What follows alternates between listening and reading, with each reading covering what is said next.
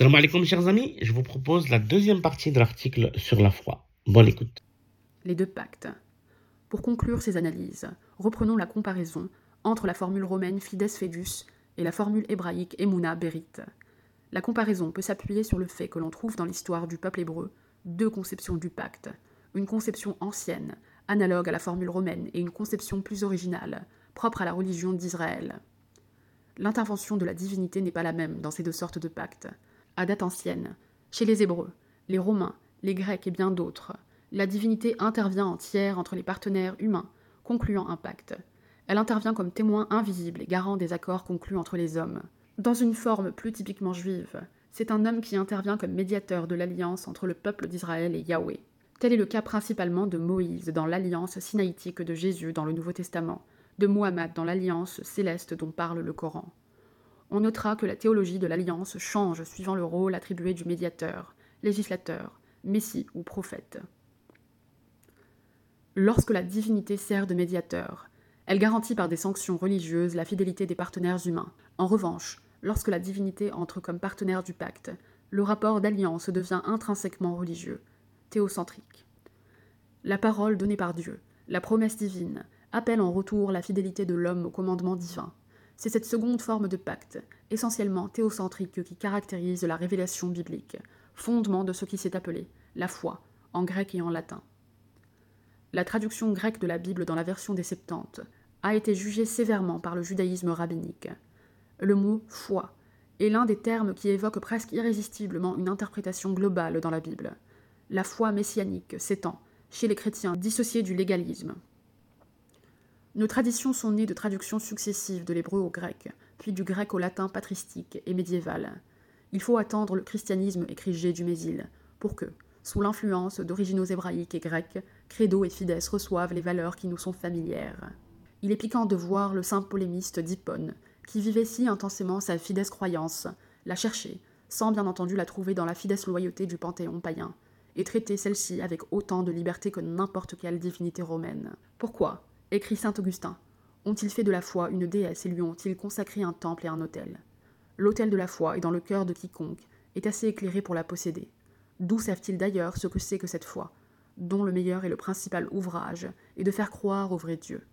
Dans ce texte s'affrontent deux civilisations, deux conceptions du pacte social. L'un honorait la bonne foi, la bonadea, l'autre s'estimait assez éclairé pour posséder la vraie foi. La source de la foi chrétienne. Le christianisme, à la différence de l'islam, s'est formé lentement. Jésus n'a pas fondé d'église. Il fallait attendre la venue de l'Esprit sur les apôtres, ainsi que le rappelle la liturgie de la Pentecôte. Au cours du premier siècle, se sont affrontées, puis mêlées, des tendances judaïsantes et hellénisantes. Le résultat de cette évolution complexe a été en quelque sorte résumé dans l'idée de la tradition apostolique, idée qui a présidé à la rédaction des évangiles, puis à la réunion des écrits du Nouveau Testament.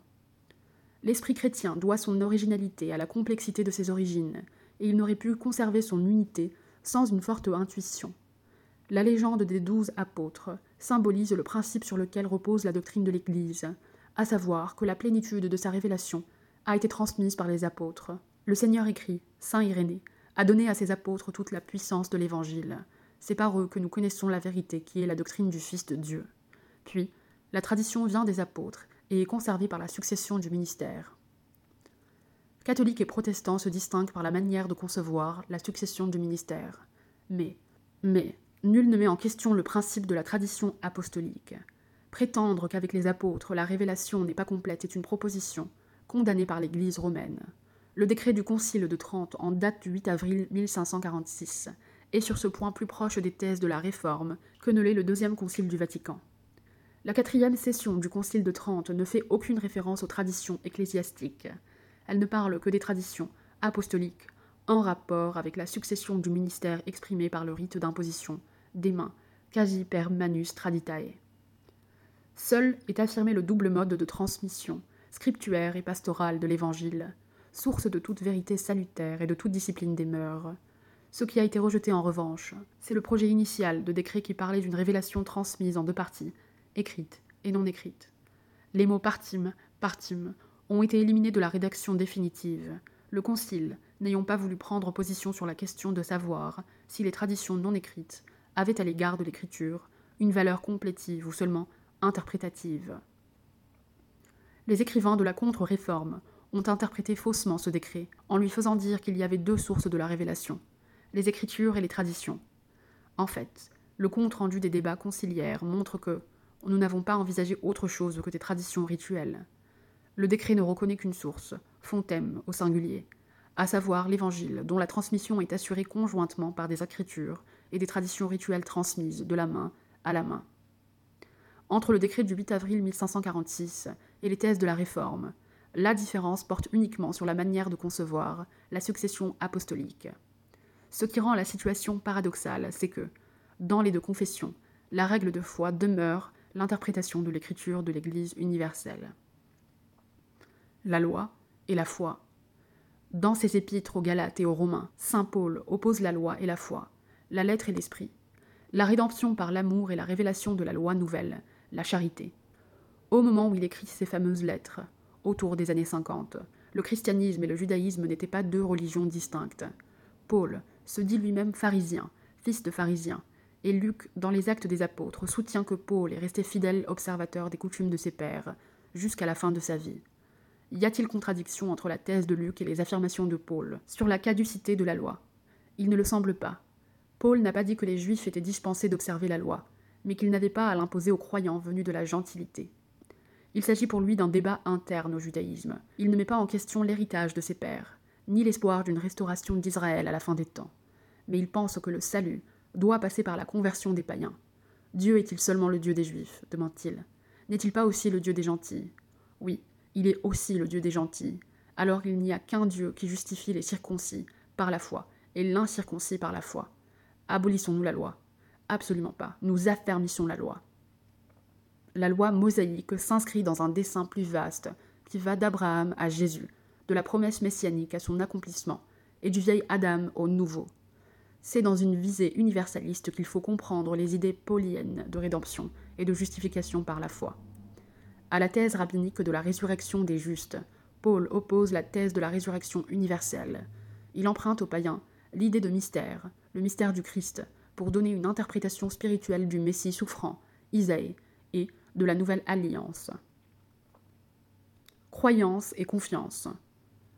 Au terme de notre étude rétrospective sur l'histoire du vocabulaire, nous pouvons procéder à une analyse des concepts. Nous avons constaté que foi et croyance religieuse ne sont pas synonymes.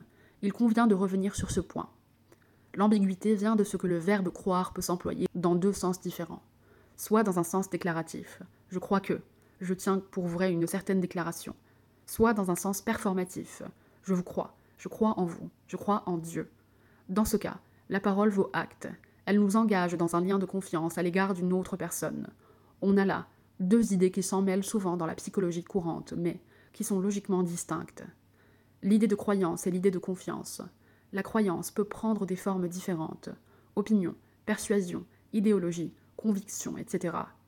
Elle a néanmoins deux caractéristiques générales. D'une part, elle comporte, d'une manière plus ou moins explicite, un jugement.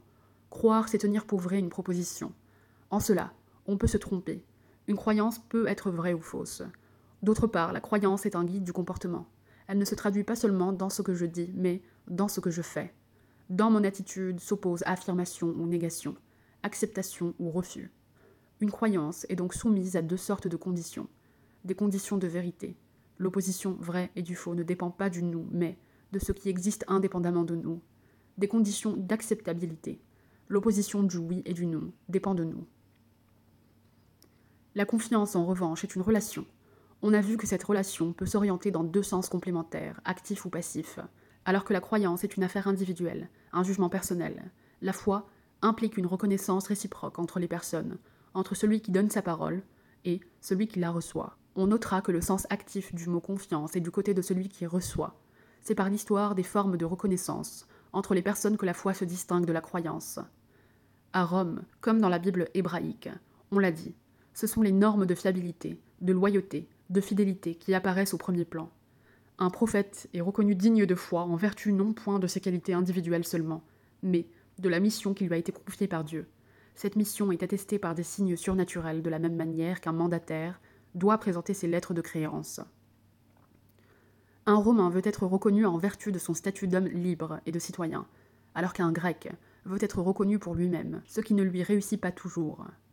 L'adhésion du chrétien à la parole de Dieu a besoin d'être reconnue dans la communion de l'Église par le moyen des rites du baptême et de l'Eucharistie. Il apparaît donc bien dans tous les cas que ce sont les formes sociales de la reconnaissance entre les hommes qui permettent d'analyser le genre de relation confiante exprimée par le mot foi, l'intelligence de la foi.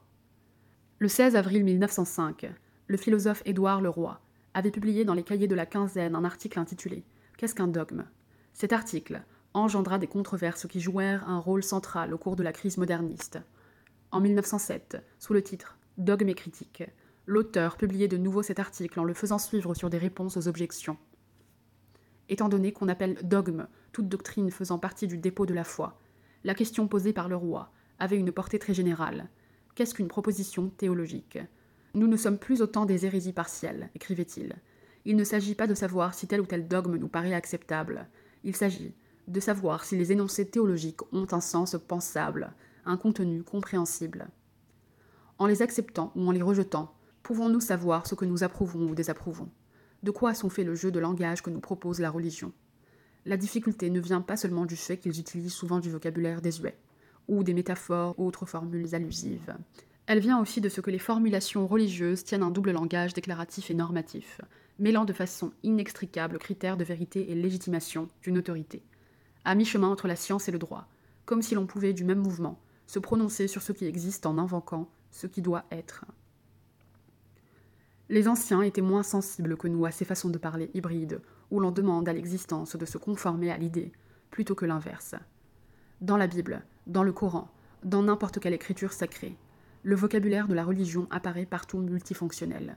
En outre, la science des anciens était totalisante. Elle prétendait expliquer globalement ce qu'elle était incapable de décrire analytiquement. Dans nos contrées, ce n'est guère qu'à partir du XVIIIe siècle que la littérature prit en charge l'une des fonctions de la religion, à savoir la connaissance du cœur humain, en même temps que l'universalité de la connaissance devenait la tâche infinie de la recherche scientifique. En s'interrogeant sur le sens des énoncés théologiques, Édouard Leroy cherchait à concilier sa foi chrétienne avec l'honnêteté intellectuelle que requièrent les sciences de la nature et de l'histoire. Sa réponse était que les propositions théologiques ont une finalité pratique et ne doivent pas être traitées comme des énoncés scientifiques au sens moderne du mot. Elle propose à l'existence humaine une fin suprême, mais celle-ci n'est pas donnée de l'extérieur comme un destin. Elle est intérieure au devenir de la vie. Elle se réfléchit dans une histoire en train de se faire. En effet, L'intelligence de la foi s'appuie sur une seule analogie fondamentale. Le rapport de la créature à son créateur est analogue au rapport des hommes entre eux. Parler des êtres, c'est parler de leurs relations. Interpréter une proposition théologique consiste à établir une équivalence, au moins partielle, entre une phrase à l'indicatif et un ensemble de phrases à l'impératif. L'auteur expliquait ainsi que la proposition Dieu est un être personnel veut dire comportez-vous dans vos relations avec Dieu comme dans vos relations avec une personne humaine. Pareillement, Jésus est ressuscité veut dire Soyez par rapport à lui comme vous auriez été avant sa mort, comme vous êtes vis-à-vis d'un contemporain. De même, le dogme de la présence réelle veut dire qu'il faut avoir en face de l'hostie consacrée une attitude identique à celle qu'on aurait fait en face de Jésus devenu visible, et ainsi de suite. La répétition insistante des mots veut dire montre bien l'intention de l'auteur. Il s'agit d'expliquer ce que le verbe croire veut dire. Cette intention ne fut pas bien comprise, elle heurtait l'attitude naïvement apologétique de nombreux théologiens, habitués à plaider en faveur de la vérité d'une proposition. Mais, avant de savoir si une affirmation est vraie ou fausse, il faut s'attendre sur ce qu'elle veut dire. La méthode que proposait le roi était de traiter les propositions théologiques, non comme des propositions indépendantes, mais comme des propositions complétives directes d'un verbe principal. Sous-entendu, le verbe croire exactement, comme dans le chant du credo. Chaque article de foi est précédé du verbe principal credo, in unum, deum, etc. En empruntant la terminologie de la philosophie analytique, nous dirions que le roi interprétait la proposition théologique sur un monde pragmatique. Effectivement, de nombreux théologiens rapprochèrent à le roi son pragmatisme. Il y avait là une énorme équivoque, entretenue jusqu'à aujourd'hui par la célébrité de William James. Dans son livre sur les variétés de l'expérience religieuse, James voyait dans le pragmatisme une théorie de la vérité, et vrai ce qui réussit, cette formule est un sophisme qui suppose à tort que la vérité de la conclusion garantit la vérité des prémices. Ce sophisme est un suicide intellectuel. En renonçant à chercher la raison de ce qui se produit, on abdique toute rationalité. Or, le texte de le roi, cité plus haut, montre qu'il se réfère à une toute autre conception, qui voit dans le monde pragmatique une théorie de la signification. Avoir un sens porte à conséquence. Dans le domaine scientifique, on raisonne sur le mode pragmatique lorsqu'on s'interroge sur la signification ou la portée d'une hypothèse. Il s'agit alors d'explorer les conséquences de cette hypothèse pour savoir où elle mène. On suppose le problème résolu pour mieux analyser à quelles conditions il pourrait l'être. Dans le domaine religieux, le roi définit l'intelligence de la foi sur un mode exploratoire. Il explore la portée d'une affirmation religieuse en explicitant, autant que possible, ses conséquences pratiques.